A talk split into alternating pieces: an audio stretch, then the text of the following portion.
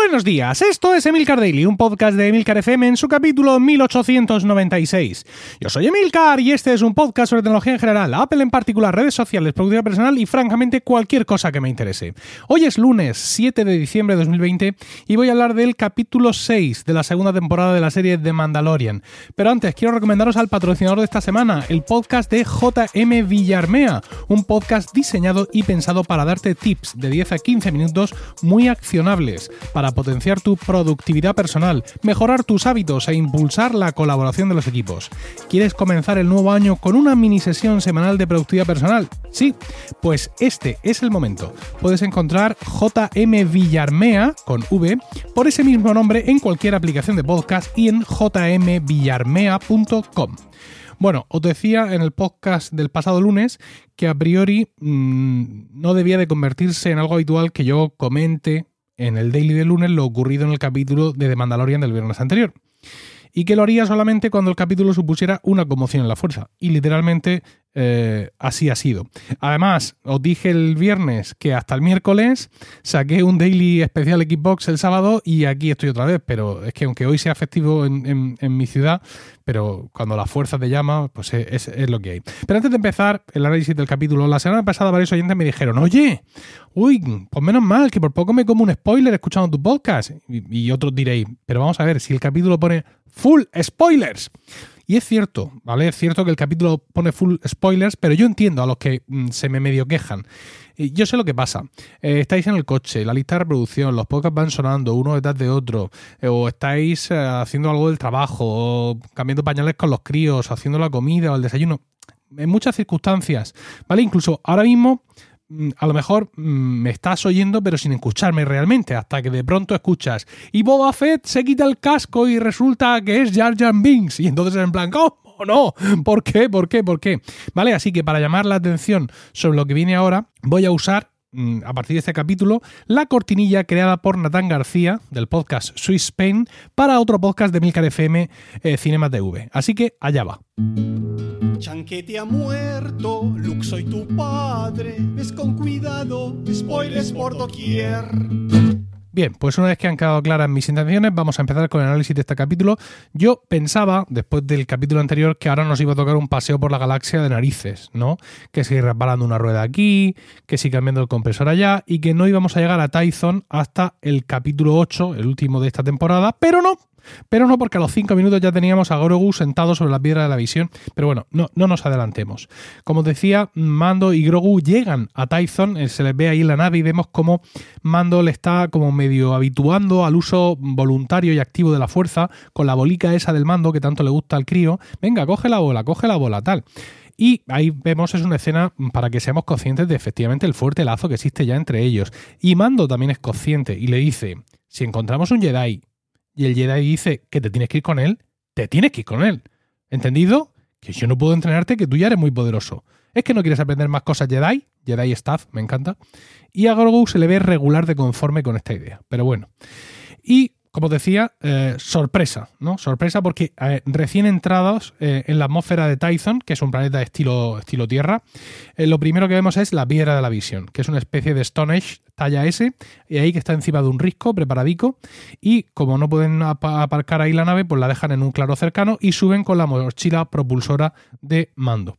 Pues llega Mando, pone a Grogu ahí la piedra, y luego que parece que pasa de todo, ¿no? Y mando, pero hombre, por favor, un poquito por favor. Em, si dijo a Soka que tú esto ya lo ibas a controlar. Y se desespera un poquito y entonces mm, ve cómo, surja, cómo surca el cielo de Tython una nave que cualquier fan de Star Wars reconoce. La Slave 1 es la nave que fuera de Jango Fett y que después perteneciera a su hijo, sí, efectivamente, Boa Fett, protagonista de una reveladora escena en el primer capítulo de esta temporada. Es una nave que ha pasado lo suyo, ¿eh? Dado que no pudo aprender de su padre, porque fue asesinado, bueno, fue caído en combate a manos de Mace Window en el Window o Windu, Window mejor, ¿no? Porque Window es ventana.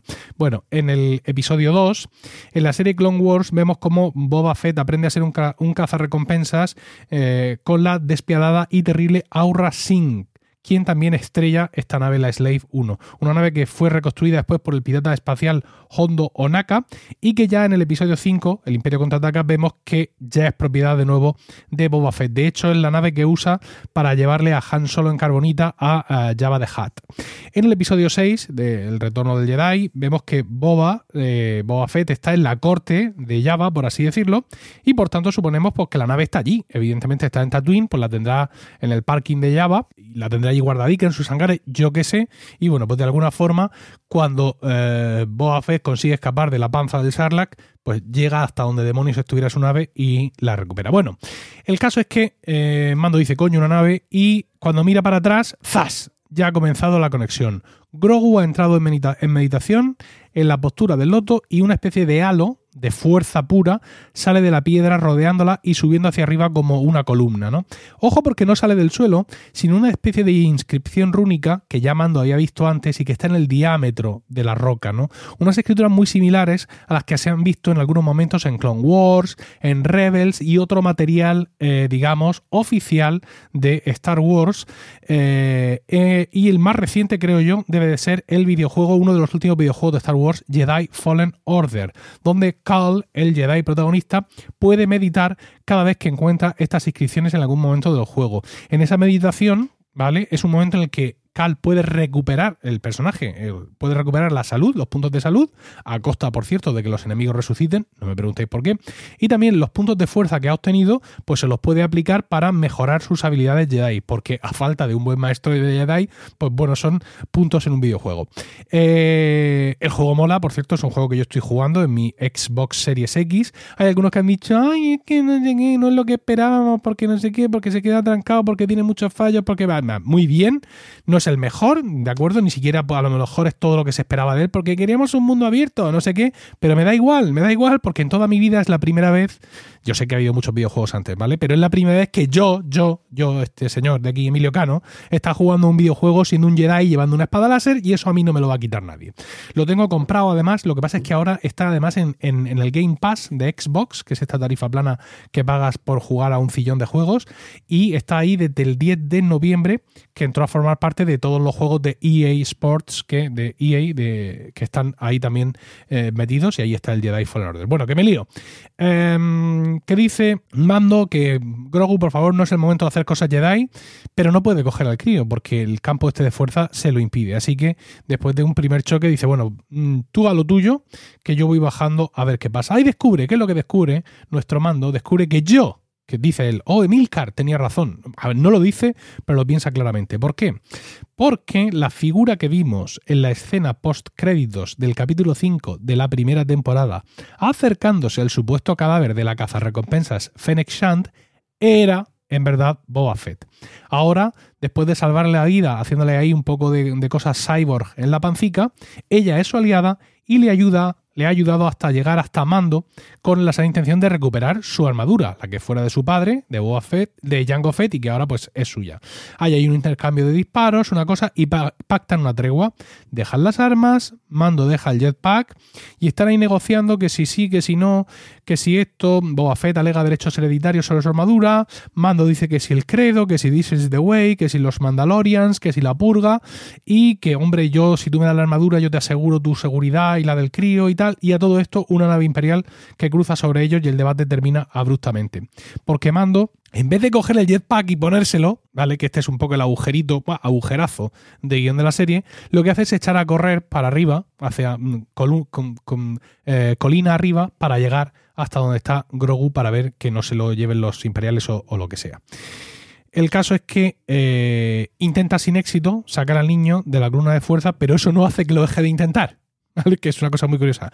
Mientras tanto, Boba y Fennec eh, continúan los soldados imperiales que bajan de la nave con un gran alarde de capacidad y habilidad. ¿no? Es una escena de lucha muy chula donde ambos, personajes lo dan todo de sí y mm, parece que lo tienen todo más o menos controlado, pero una segunda nave aterriza con más soldados. Y Mando, que sigue dale que te pego intentando sacar al nene del campo de fuerza. Bueno, finalmente dice que, mm, bueno, viendo que no, sabiendo que he hecho varios intentos, que el segundo y el tercero sobraban y tal, que tú sigue ahí meditando que yo bajo a lo mío y justo cuando se da la vuelta y baja el risco, justo en ese momento Grogu deja de meditar y se echa a dormir sobre la piedra, extenuado por toda la cosa de la fuerza que ha estado haciendo. El caso es que Mando llega abajo justo tiempo de ayudar a Fennec, que está acorralada por los soldados imperiales, pero al final, aunque le entra ahí con un poco la caballería, ellos son más, son a lot of more dan ellos, ¿vale? Y empiezan a decantar la balanza hacia su lado. La tensión de la música crece, la situación es desesperada, Mando protege con su cuerpo a Fennec y empieza a recibir un montón de disparos en su armadura de Beskar, todo está así como un poco tal y de pronto ¿Es eso un detonador termal? Sí, lo es. Una de las legendarias armas de Boba Fett hace su aparición en escena seguida del propio Boba, vistiendo su armadura que ha cogido de la, nave de mando, la Razor Crest, y que la ha ojeado ahí por el rabillo del ojo mientras estaban en, la lucha. Dicen que, que, la armadura no hace al mandaloriano, es un refrán castellano, pero Boba Fett con la suya es increíblemente más mortal de lo que era vestido de mendigo como iba antes.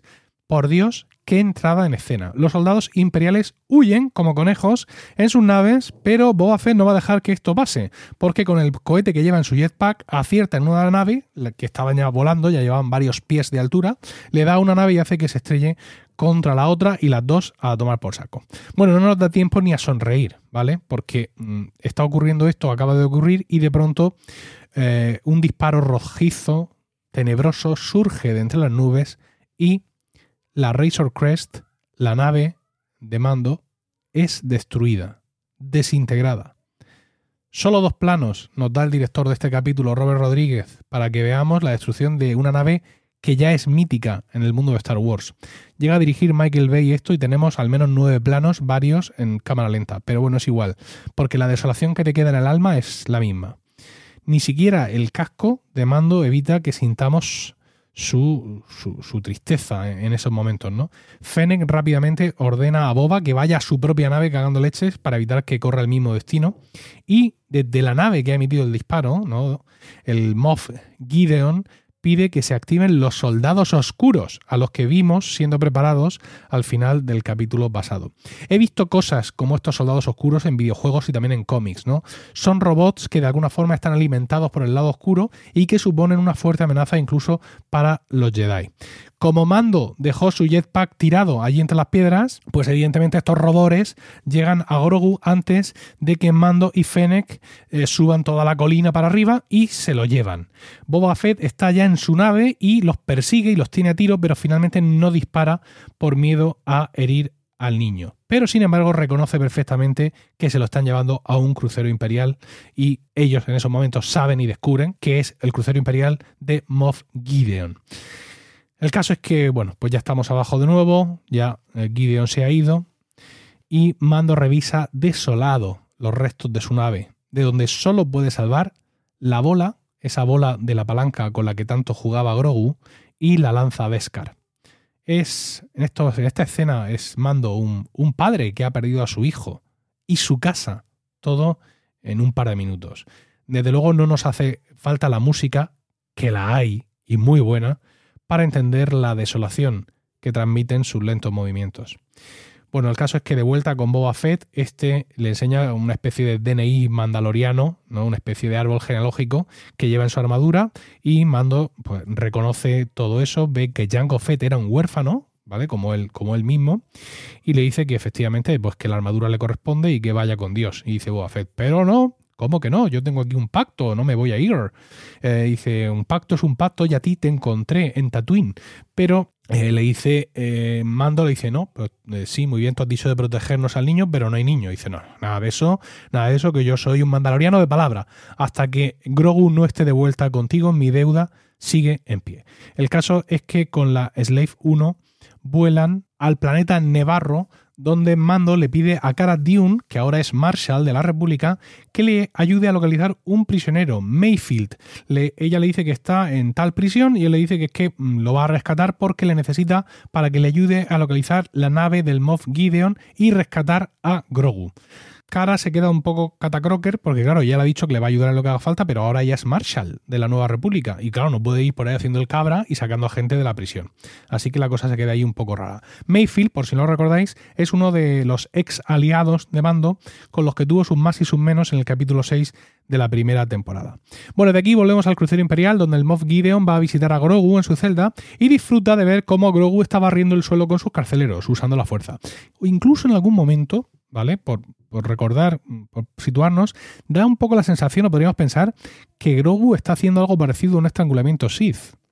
Mucho ojo, ya sabéis que ahora Grogu pues, puede tener miedo, porque le han separado de su padre, entre comillas, que ya lo dijo Ahsoka Tano. Y ya sabemos que el miedo pues es una movida muy gorda si eres un Jedi a medio entrenar y puedes acabar como acabas. Bien, el caso es que mm, acaba extenuado, cosa que complace a, Gideon, que además se le chulea, le enseña su espada, ese sable de luz negro que sabemos que es propiedad de la mandaloriana Bo-Katan y que está buscando ella a Gideon para arrancárselo si hace falta de sus manos frías y muertas. Bueno, presume un poco de sable negro y tras esto ordena que lo aturdan y lo esposen. Y le pide a su asistente que avisen a Pershing, el científico este que estaba por ahí creando clones, que el donante está en camino. Recordamos que Pershing lo que intenta es tener clones del emperador suficientemente fuertes para que sobrevivan y puedan recibir su alma oscura que está por ahí vagando por el lado oscuro de la fuerza y todas estas, estas cosas. Bueno, tras este capítulo y quedando dos, solo dos para acabar la temporada, mm, parece que no va a haber pausa, ¿no? Es decir, que de aquí vamos ya, estamos directamente en todos estos asuntos y que ya no vamos a andar por ahí buscando que nos cambien la rueda ni ninguna historia de estas. Hace poco el compañero podcaster Manuel VQ arroba VQ en Twitter, en su podcast intro, aludía a la mm, algo así como la indestructibilidad ¿no? o invulnerabilidad del mandaloriano. Y decía que eh, sabes que no va a pasar nada, que por muy mal que se pongan las cosas, pues que nadie le va a conseguir hacer nada y que es como un poco indestructible. ¿no? Emmanuel tenía razón, pero en este capítulo se ha roto esa, esa máxima y por primera vez Mando ha perdido a Grogu. Los dos capítulos que quedan van a ir a tope con el argumento central, va a haber nervios, va a haber ansiedad, va a haber angustia y los traeré aquí puntualmente cada lunes siguiente a Emilcar Daily. Bueno, espero vuestros comentarios sobre todo esto en Twitter, arroba Emilcar. Muchas gracias al podcast de JM Villarmea por patrocinar Emilcar Daily esta semana. Que tengáis un grandioso lunes, un saludo y, esta vez de verdad, hasta el miércoles.